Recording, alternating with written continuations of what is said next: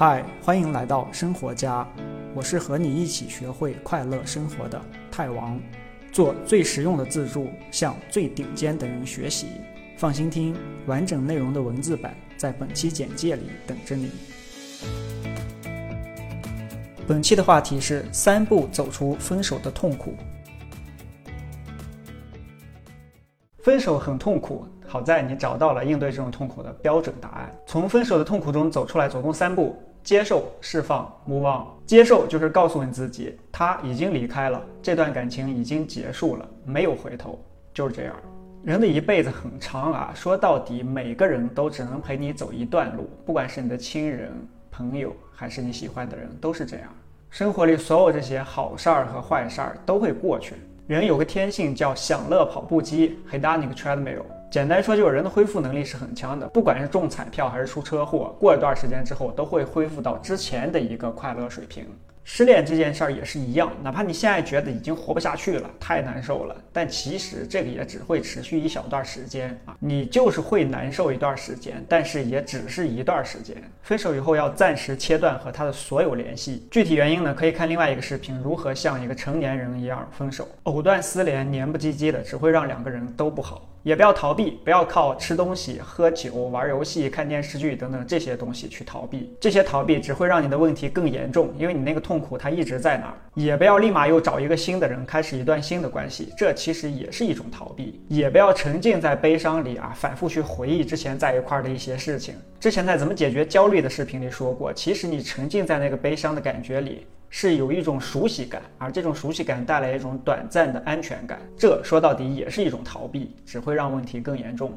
也不要骂你自己，因为其实绝大部分感情不能走到一块儿，说到底是因为两个人本来就不合适，最后导致分手的那个导火索事件，比如说他出轨了，或者我俩异地了，或者是都要结婚了，结果彩礼没谈拢，这些事情其实都不是本质。感情这个东西本来就没那么容易啊，很多人本来就是不匹配的，本来能匹配的人，如果在错误的时间遇到也不行。生活这个东西就是这样，你也不要骂他，在一起的时候他是辣妹，不在一起了。他就是垃圾，在一起的时候他是男神，不在一起了他就是畜生。每个人都是不完美的啊，我们每个人生下来都是啥也不会的啊，什么事情都是要靠慢慢去练习中去慢慢学会的。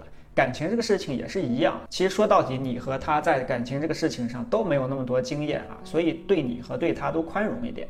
就把这段感情当成你人生中的一段经历，去总结对应的经验，然后继续往下走就可以了。下一个，写下他的缺点。你可能会觉得，哎，我俩真是天造地设的一段，只不过是因为叉叉叉，所以才没能走到一块儿。呸，那是你离得太近，没有看清楚。想看清一个人，你得先离开他。现在你有机会了，拿张纸写下你觉得他不好的那些点啊，大到没有责任心，小到喜欢吃猪心都可以。写下来以后，你就能客观中立、不带感情色彩的看清这个人的全貌，也会发现一些你俩之间可能存在的根本性的没法匹配的点，或者你会觉得完全是他对不起你，但一般来说其实也不是这样啊。你在这段感情里其实也犯了一些错误，只不过是你现在没有看清楚，可能等你过几年以后回头看，就会感觉啊，那时候的我。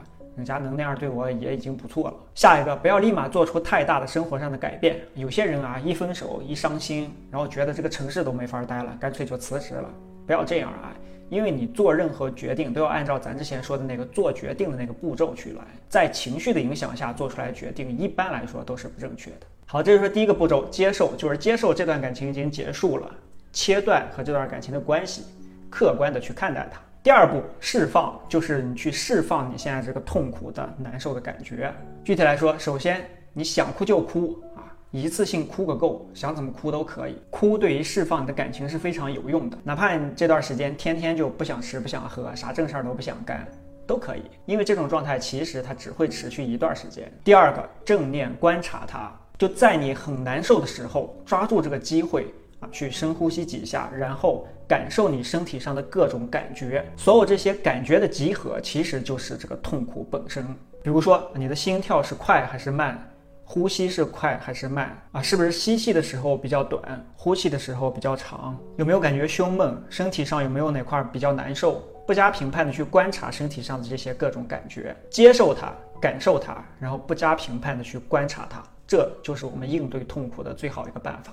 痛苦这个东西就是你接受了它，它反而会更快的释放掉；如果你逃避它，它会越来越严重。释放的第三个方法，给他写封信，里边写上所有你想对他说的，但是没能说出来的那些话。重点是写完以后不要真的发给他，因为你写这个信的最终目的其实是把你自己内心的那些想说的话、想表达那些感情释放出来，并不是真的是要。发给他，释放出来之后，你就能对这段感情做一个了结了，就可以放手了。释放的第四个方法，和你的亲人、朋友这些支持你的人在一起。如果说你有了对象以后，很久没有和你的朋友联系过了，你可以这个时候再去和你那些老的朋友去联系。朋友和家人的支持，对你从痛苦中走出来是非常有帮助的。第三个步骤，move on。现在你接受了这段感情已经结束了，然后也释放掉了你内心这个分手的痛苦。接下来可以转换一下视角，看看这件事情结束好的一面了。一段感情的结束是一个改变的机会，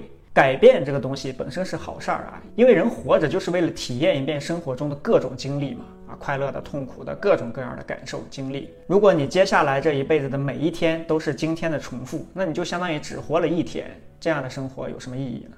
第二个好处是，你现在有了之前没有的东西。自由的时间，认识自己的机会，探索世界的机会，尝试新东西的机会，为你自己而活的机会，做你之前一直想做的那些事情的机会。你的生活是有很多方面的啊，事业、健康、赚钱、爱好、探索各种技能、帮助别人等等啊，非常多的事情。感情只是其中的一个方面而已。那你其他这些方面都做好了吗？你以后这好几十年还会遇到各种性格啊，各种长相，各种有趣的人。你确定剩下的这几十年都不想去认识一下吗？而且你其实既不了解你自己，也不知道自己到底想找一个什么样的人。这段感情的结束，恰好给了你继续去尝试认识自己的一个机会。苏格拉底说啊，想找到最好的那个人，需要先试三十七个，就是那个最大的麦穗问题啊。不知道的同学可以看我那期最大的麦穗那期周报，链接我会放在视频简介和置顶的评论里边。对于感情来说，先是三十七个人，可能有点不太现实啊。但是这个方向没有问题啊，就是你要先去积累经验，有足够多的样本，才能知道你自己到底想要什么样的人。对待感情的这个正确的态度，其实应该是我本来就很快乐，很有安全感啊。如果有了你，有了这段感情更好，但是没有的话也行。而不是说感情就是我生活的全部啊，没有这个人我就活不下去了，没有这段感情我就活不下去了。这样的话，就是你把自己的人生幸福掌握在了别人手里，而别人是你控制不了的，结果大概率就是你会失望。要先爱你自己，别人自然就会爱你。好，这就是从失恋的痛苦中走出来的三步：接受、释放、move on。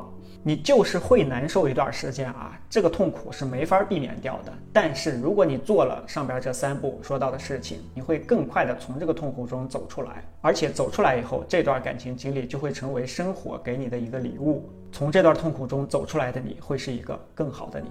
我是太王，希望你过得更快乐。记得点赞、关注、转发，加州报，每个星期三分钟的时间给你百分之一的快乐。下个视频再见。恭喜你，离学会快乐生活又近了一步。别忘了订阅这个栏目，我是泰王，下期这里等你。